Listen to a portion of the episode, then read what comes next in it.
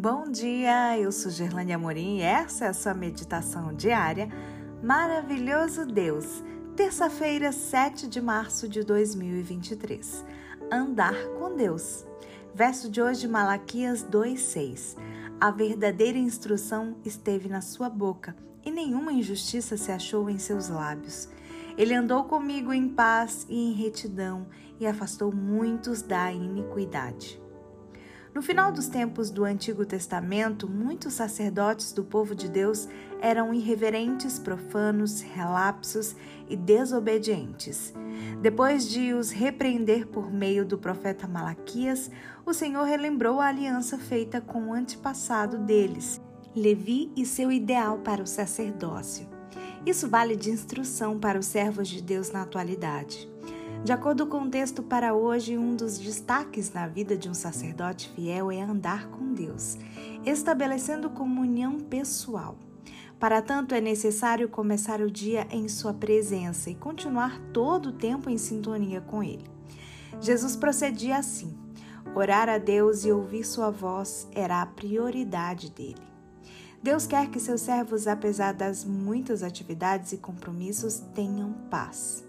É necessário vigiar para não ser dominado por atitudes que perturbem a vida. Uma delas é a inveja. Quem abriga a inveja está se rebelando contra a direção de Deus na vida dos outros. É como se dissesse que Deus não tem o direito de abençoar outro mais do que ele. Para alguém saber se superou a inveja, deve examinar a si mesmo e descobrir se consegue se alegrar com o sucesso dos mais talentosos. A Bíblia afirma: Deus dispôs os membros colocando cada um deles no corpo como ele quis. Portanto, estar insatisfeito com nosso dom e nosso ministério é o mesmo que estar insatisfeito com Deus. O andar com Deus também existe retidão, o oposto de iniquidade. Cristo não pediu ao Pai que nos tirasse do mundo, mas que nos guardasse do mal. Com o passar do tempo, o mal cresceu e adquiriu múltiplas formas. Para ser aceito, foi misturado com um pouco de verdade e bondade.